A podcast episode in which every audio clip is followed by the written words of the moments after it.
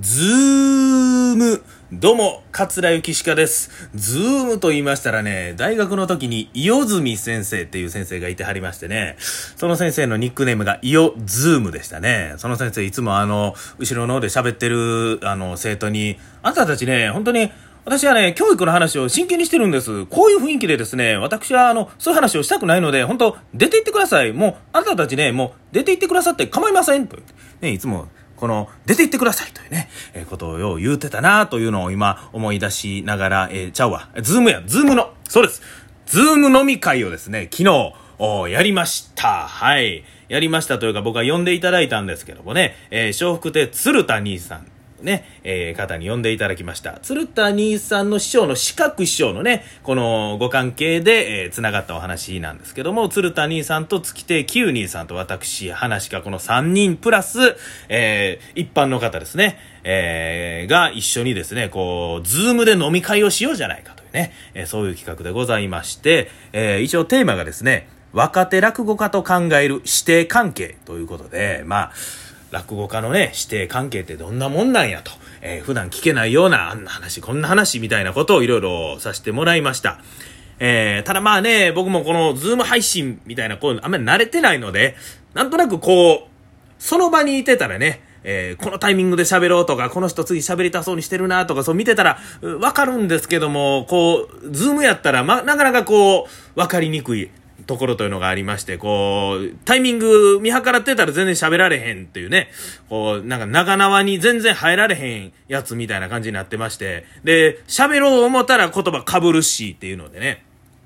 めでね、まあ、時々電波がね、悪くなったりして、急に固まったりとか、急にロボットの声みたいになったりとかしたりしますし、まあね、そんなんもありましたけども、まあ、いい部分もね、もう行さんもちろんあります。うん。えー、昨日なんかやったら関東の方ね、もう千葉やとか東京やとかね、埼玉の方も行さん参加してはったんで、まあ特にね、まあこのご時世ですからなかなかパッとこう、会いにくいというか、そういう方でも、こう、気軽にね、こう、コミュニケーションを取れる、つながれるっていうのは、もう本当に面白いツールだなと思いました。まあね、その、僕が言ってたね、その、やつも多分、慣れなんでしょうけどね。うん、ズーム何回もやっていたら、あ、だいたいこういう感じで喋ったら、えー、被らずに喋れるとか、なんとなくこう、ズームの極意みたいなんはあるんかもしれないですけどもね。えー、で、昨日ですね、あの、グラレコというのをね、やってもらいまして、このグラレコというのは何かというと、グラフィックレコーディングと言いまして、その議事録みたいなものをですね、このイラスト付きで、えー、書いてくださるということでして、えー、ね、我々3人のイラストと、えー、この質問に対してこんな答えが出た、あんな意見が出ましたよっていうのをまとめてくださいましてね、いやー、すごい、あの、画像を出しますけど、ええ感じでね、こう、うん、記録にもなりますし、なんかすごい思い出にもなるしっていうので、なんかすごいいい経験経験をさせてもうたなと、えー、思っております。まあ、落語、全然聞いたことないんですけど、ちょっと興味持ちましたっていう方もね、あのー、メッセージいただいたりしたので、あの、これを機にね、えー、落語に興味を持っていただければ、えー、幸いでございます。それでは、ゆきしかラジオ、スタートです。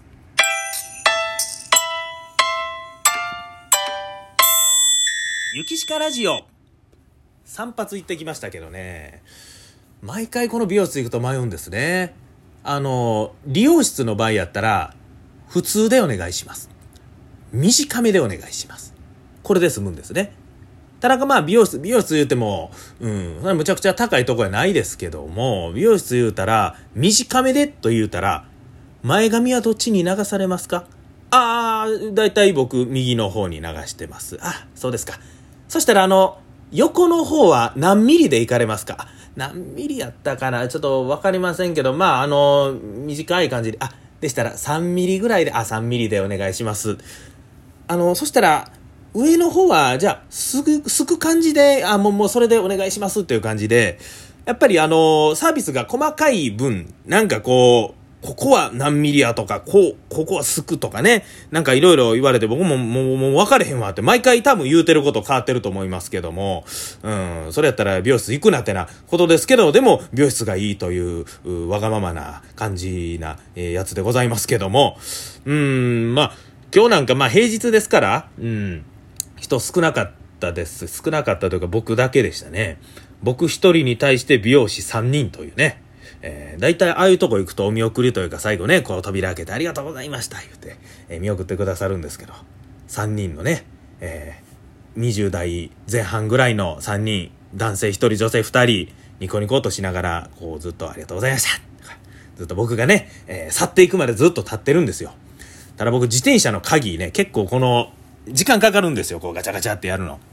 もうそのずっと僕が自転車の鍵外してるのを3人がニコニコしながら見守ってるという、なんとも言えない時間が、10秒、15秒ぐらい、もうすごく長く感じましたけどね。えー、なんか、せかされてる感じしてむしろちょっと焦りましたけどね。なんか今日、今日はまだね、その良かったんですけど、時々ね、なんかあのー、店長さん的な人が、店長さんから知らないですけど、ベテランのね、えー、おっちゃんがいるんですけど、なんか、僕ちょっとあんまり苦手でね、ちょっと、いつもこう、見送りの時、こう、すごい丁寧なんですよ。丁寧なんですけど、こう、あ、ありがとうございました。あ、すいません。ありがとうございます。いつもすいませんね。まあ、あ、すいません。ちょっとあの、車、車気をつけてください。車、行さん来るんで、ありがとうございます。あ、あ危ないですよ。危ないですよ。車、車来てる来てる車来てる、車来てる。はい、ありがとうございました。はい、すいません。どうも、あ、車気をつけてくださいね。はいはい。もうどんだけ言うねん。どんだけ車気ぃつけなあかんねん、お前。もう、小学校の登校指導でもこんな言えへんわっていうぐらいめちゃくちゃ言いますし、時々なんか変にタメ口入るしね。うん。なんかこう、ね、サービスなんでしょうけど、ちょっとなんか、僕はそこまで別にせんでええやろって思ってまおうてね、こう服買いに行ったりしてもね、あの、出口までお持ちしますっていうのありますよね。あれも、僕はあんまりいらんかなって思いますね。うん、なんか、せめてね、その、出口まで、え行く間に、こう、いついつセールがありますとか、新しい服入荷しますとか、なんかこう、有用な情報というか、なんか喋りながら行くんやったらいいですけど、こう黙って来る人、これは完全にあの、マニュアルなんやろなと思いながら、えー、見てますけども、まあね、その、ずっとこう、過剰とまではあれかもしれないですけど、そういうサービスがあると思ったら、この前あの、GU にね、えー、服買いに行ったら、レジがどこかわからなくて、ん？どこやろ？店員さんもなんか、あんまり見当たれへんしなと思ったら、もう、店によるんでしょうけど、僕行ったとこはね、もう全部ね、セルフレジでしたね。もう自分でお会計してくださいと。で、自由のセルフレジってすごいですね。もう、なんか、くぼんでるところにもう、もう5点でも6点でも、もう適当にね、ジャッとこう掘り込んだら、ピピピピピピピって全部読み取るんですよ。もう、バーコードね。あれもうスーパーのセルフレジやったら一個一個こうバーコード探して、ここ、ピッ、あ、バーコードここ、ピッってやって、あ、人参袋に詰めたからこれバーコードないからすいませんって店員さん呼んだりして、えー、そんなことになりますけど、もう自由はね、もう適当に放り込むだけで勘定してくれるし、もう袋も自分で取ってください。好きなサイズ選んでくださいよ。もう、なやったらもう、2、3個いってくださいよぐらいの感じでね、こう、やってるわけですよ。ああ、これもなんか便利やなと思いましたけど、まあなんとなくちょっとこう、寂しい感じも、しないでもないという感じでしたね。で、かといってね、こう、人がいるレジっていうのも、それはそれでいろいろ問題がある場合もあったりして、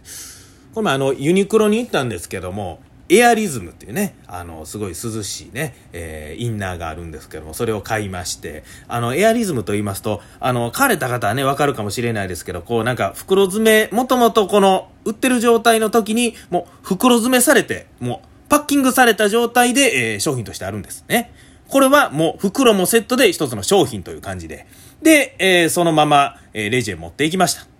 で、袋どうなさいますか？って聞かれたんですね。袋どうなさいますかって言ったら、今まあ袋、有料の時代ですから、まあ、の、手提げ袋かなと思って、えー、袋いりませんって言ったんです。そしたら、なんと、そのエアリズムをこうパッキングしてる袋を剥ぎ出したんですね、その人。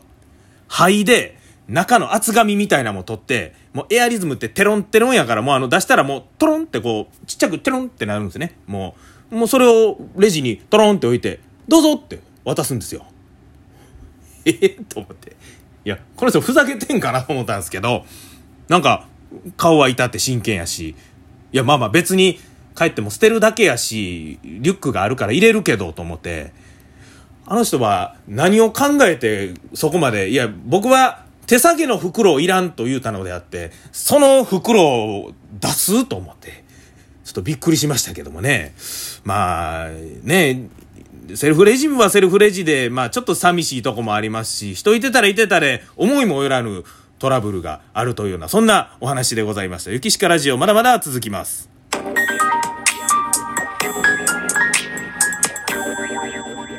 雪鹿ラジオ。えー、電球って安いですね。あのー、100均で売ってますもんね、電球。電球がね、最近ちょっと立て続けに切れるというのがあったんで買いに行ったらやっぱ100均でね、電球売ってるんですよ。もう、十分つきますし、持ちますし、明るいですしね。100円って安いなと思って、うん、100均で他に紙袋とか時々置いてますけど、あれと比べたら、その電球ね、だいぶコスパいいんじゃないかなと思ったりして。で、いつも玄関入るときに感知式の電気、ライトを置いてるんですけど、それが切れたんで、ちょっと Amazon で調べてたら、1280円なんです。で、自転車のライトもね、僕切れたんで、あの、キャットアイっていうのを使ってるんですけど、それを購入しましたら、それが2180円です。100均の電球、ね、100円です。感知式電気1280円。チャリのライト2180円。